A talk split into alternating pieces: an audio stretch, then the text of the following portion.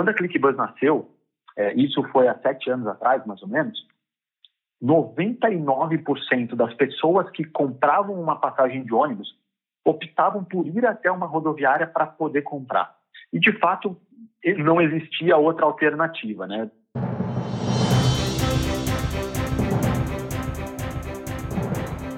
Seja bem-vindo ao Mercado e Perspectivas, o podcast da Ficomércio São Paulo. Eu sou Guilherme Baroli e hoje apresento uma discussão sobre os efeitos do coronavírus no mercado de viagens. O nosso convidado é o Marcel Bianchi, que é head de parcerias da ClickBus, uma empresa fundada em 2013 e que no ano passado foi responsável pela venda online de mais de 20 milhões de passagens rodoviárias. Eles mantêm uma plataforma digital de vendas com cerca de 4 mil destinos. Funcionam como um agregador, reunindo agências e empresas de turismo e facilitando a comercialização das passagens, além de desenvolver e operar os e-commerces de mais de 70 empresas de ônibus e rodoviárias. Eles também são integrantes do Conselho de Turismo da FEComércio São Paulo. A gente sabe que os efeitos dessa pandemia nos deslocamentos têm sido enormes, mas eu deixo para o Marcel falar um pouco mais sobre isso. Quem conduz essa entrevista é o jornalista Fernando Saco. Bom, para nós, é, o Covid, o impacto da crise, ele começou muito próximo ali do dia 13 e do dia 14 de março, que foi quando o governo do estado do Rio de Janeiro decretou o primeiro fechamento de fronteiras. Então, ali foi o primeiro, vamos dizer assim, movimento mais robusto que a gente percebeu. É, e, diante desse cenário, nós, nós avaliamos duas frentes de atuação que precisavam andar simultaneamente. Né? Uma delas era conforme a necessidade do consumidor, né, na nossa relação com o cliente, e a outra era com os nossos próprios colaboradores, né, com os nossos click buzzers, de como fazer com que eles também é, estejam diante aí de, de, uma estrutura adequada, por exemplo, para trabalhar. Então, entrando um pouco mais no detalhe daquilo que é, foi a relação com o consumidor. É, a, a, até hoje, né, até o momento, é um desafio muito grande de mantê-lo informado sobre é, é, os desdobramentos né, nas operações das empresas de ônibus em relação ao impacto da crise. E depois, teve um movimento nosso é, em relação ao cancelamento, né, que foi uma pauta muito falada no setor de turismo, e nós procuramos trazer com um benefício é, ao consumidor que optava por manter créditos com ClickBuzz. Então, por exemplo, na hora de solicitar o cancelamento, o cliente tinha uma opção de manter os créditos e para esse cliente que aceitava essa condição, nós dávamos, nós ainda damos, ainda está ativa, 10% a mais naquele valor de crédito para que ele possa consumir em uma passagem futura.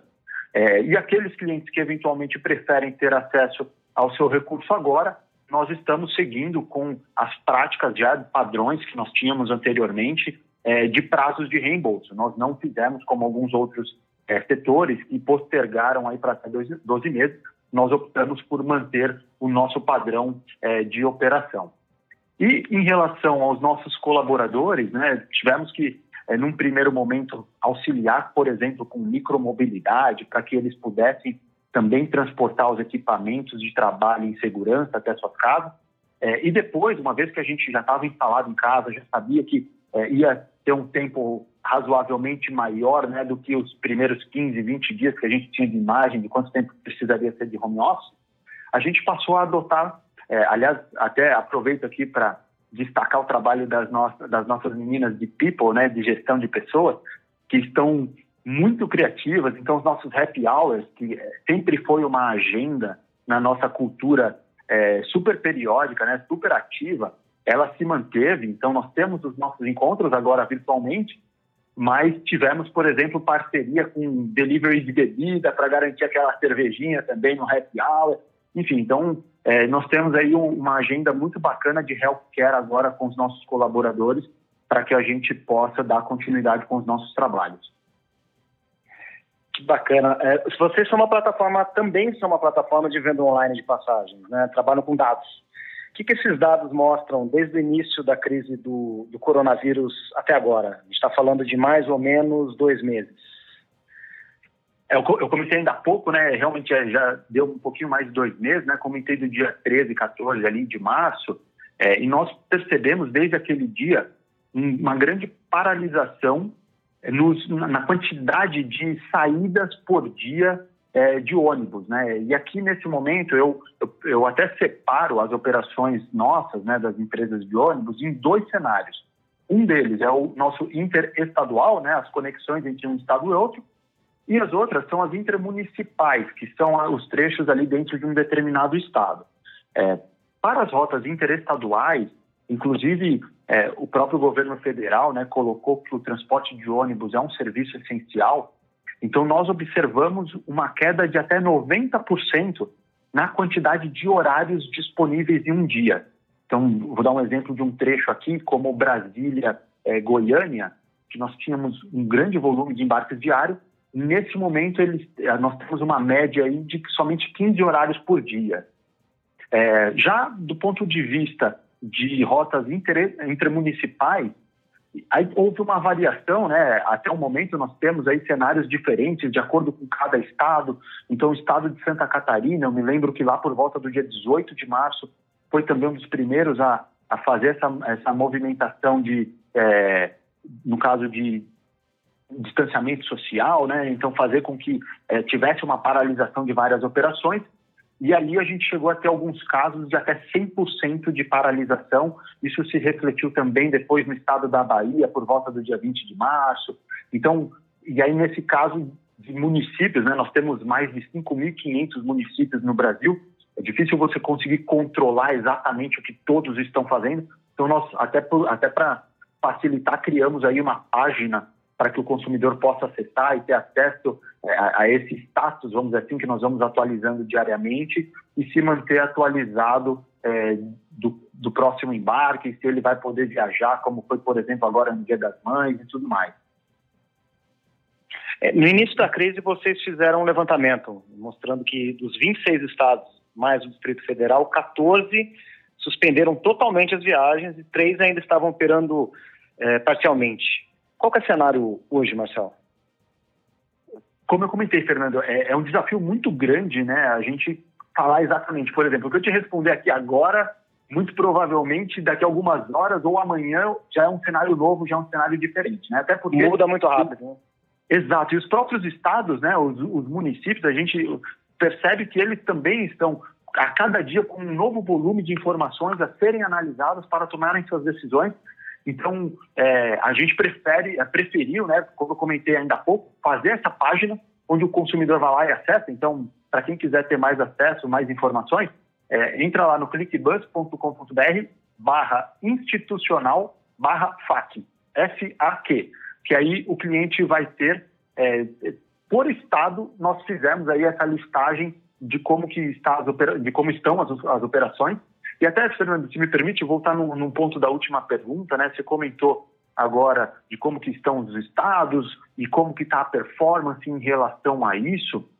É um ponto interessante que nós percebemos, mais ou menos desde a, a segunda quinzena de abril, então estamos falando ali há praticamente um mês, nós percebemos uma evolução na quantidade de horários por dia.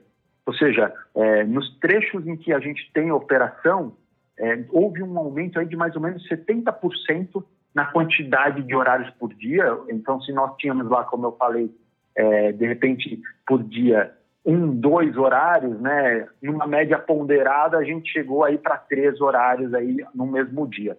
E, e, isso é um ponto interessante que eu quero destacar. Por quê, né? Por que, que a empresa de ônibus ainda procura trazer um pouco mais de é, acessibilidade é, para o transporte? Porque nesse momento temos muitas pessoas que precisam, eh, têm a necessidade de se deslocar, seja para ir para a cidade natal, ou seja para ir para a cidade onde estão seus entes queridos, e até então não eh, estavam com alguma limitação de deslocamento. Então, eu comentei né, dos 5.500 municípios no Brasil, o ônibus é, ele é o único modal que alcança a mais de 80% dos municípios no Brasil. Então, tem de fato um papel social muito forte. É, nós sabemos que essas operações nesse momento não são rentáveis e os empresários eles realmente cumprem com esse papel de manter, sustentar as operações justamente para garantir que essas pessoas tenham uma alternativa aí de média e longa distância de transporte. É, eu vou dar um exemplo muito simples, né? Na última semana, é, em São Paulo, nós tivemos aí um decreto em que o, o rodízio de carros virou par e ímpar é, de assim de anão, né?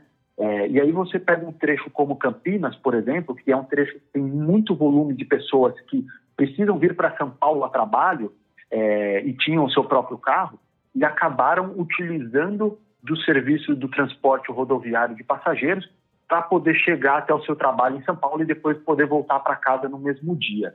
Então, existe aí realmente é, um papel muito bacana dos empresários do nosso setor, é, subsidiando operações para que a gente possa manter o deslocamento das pessoas que ainda precisam fazê-lo.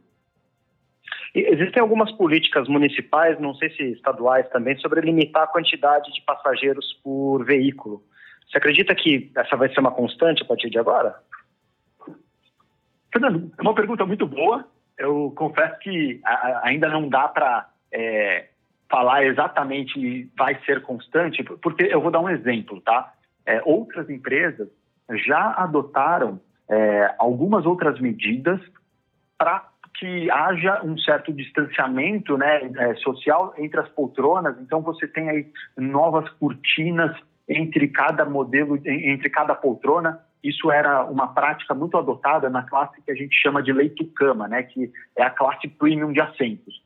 Só que isso passou a ser adotado agora também é, nas poltronas convencionais. Então, de fato, como você comentou, né, tem alguns municípios, é, alguns estados que decidiram isso para os trechos intermunicipais, mas ainda não houve um posicionamento federal, né, não houve um posicionamento por parte da NTT.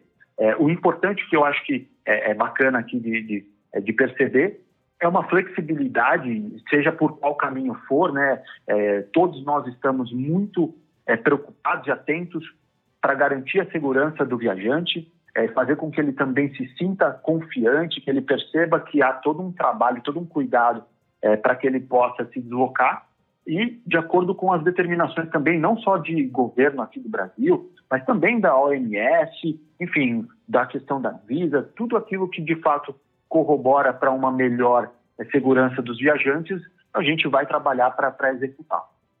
Esse deve ser o novo normal para o ramo de viagens, de deslocamento?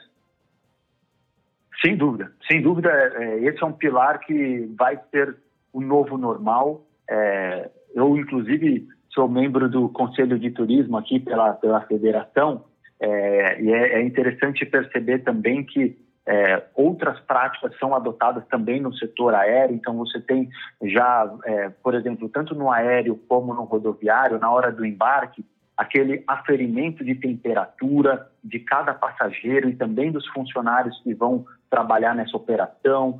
Enfim, então é, a aplicação, por exemplo, de vários produtos é, de higiene que são compostos químicos determinados pela Anvisa, é, várias questões que, é, de alguma forma, abrangem essa, essa pauta, né, que é super sensível nesse momento e que vai continuar sendo, porque é super válida, é, certamente esse é um novo normal que já foi estabelecido e que vai se manter. Legal. E, e qual é a expectativa da ClickBuzz em relação à retomada das atividades? Pergunto a curto e a longo prazo. Vocês estavam projetando atingir 23% das vendas online até 2021. E aí pergunto se essa meta continua e qual é a meta de vocês para esse ano. Fernando, é, obrigado pela pergunta, porque esse é um, é um você trouxe um, o nosso maior desafio, né, como, como é, proposta de valor para os nossos, viaja nossos viajantes, porque é, quando a ClickBus nasceu, é, isso foi há sete anos atrás, mais ou menos, 99% das pessoas que compravam uma passagem de ônibus optavam por ir até uma rodoviária para poder comprar. E, de fato, não existia outra alternativa, né? Então, já desde o nosso surgimento, nós conseguimos uma evolução exponencial que foi chegar até 10% é, do cenário aí, vamos dizer assim, até pré-crise de compras online, do volume de compras online. E tínhamos uma expectativa muito grande, porque a digitalização tem uma evolução cada vez mais exponencial. Só que agora, com a crise, é, todos os nossos planos estão em questão e nesse sentido, é, a gente percebe que ele vai ser muito diferente, mas para melhor, né? Porque é, talvez esses 23% se torne um, número ainda maior, é, porque como a gente tem experienciado em vários outros segmentos de mercado, né? Seja de delivery de comida, enfim, é, vários outros mercados precisam dessa transformação digital para se adaptar ao consumo do viajante que está do, do, consumidor, perdão, que está tá, tá, é, confinado. E é, nós percebemos, vou dar um exemplo prático agora, em relação a, a um trecho que nesse momento ele chegou a ter 35% de compras online. Ou seja, é, as outras compras não é que o cliente foi até a rodoviária, mas é que ele optou eventualmente por um call center ou por algum outro canal direto ali na empresa de ônibus. Então, é, já se denota, isso já denota uma evolução dessa nossa expectativa, mas ainda é muito cedo para falar. É, a gente não sabe se isso vai se manter nesse mesmo patamar ou vai ser ainda diferente. É, acho que o ponto principal é, como startup, né, é, é manter focado, olhando a cada dia esse cenário para poder traçar os nossos planos. É, e essa equação entre a viagem aérea e a viagem rodoviária, você acredita que também vai mudar? Sim, sim, porque, é, aliás, é até um ponto curioso. Eu comentei ainda há pouco sobre a presença no, no, no nosso Conselho de Turismo é, e um, uma informação que foi compartilhada pelos nossos conselheiros, que eu achei muito curiosa, é, por exemplo, o processo de embarque de um voo internacional. É, o que, que, será que pode acontecer? Né? De repente, o padrão era chegar a três horas de antecedência. Talvez isso se torne cinco horas de antecedência. É, ou então, tem um outro aspecto que é, é, hoje, vamos supor, eu sou de São Paulo, né? então nós, eu aqui consumo muito mais informações do, do que está acontecendo ao, ao, ao meu redor do que de outros estados e que sai de outros países. E o mesmo acontece com o consumidor, né? ele acaba focando muito naquilo que é um pouco mais regional, um pouco mais próximo, e aquilo que é um pouco mais distante, fisicamente mesmo falando, é, também dá um pouco mais de dificuldade, gera um pouco mais de dificuldade de saber qual que é a, a, a realidade daquele local. E isso pode provocar uma certa é, migração do, do comportamento de viagem, porque se o viajante que até então queria, por exemplo, estar no sul do Brasil e quer ir para umas férias no final do ano no Nordeste, é, obviamente aqui sem entrar no mérito de como cada é, estado, como cada município está trabalhando com as questões de segurança dos viajantes e dos turistas.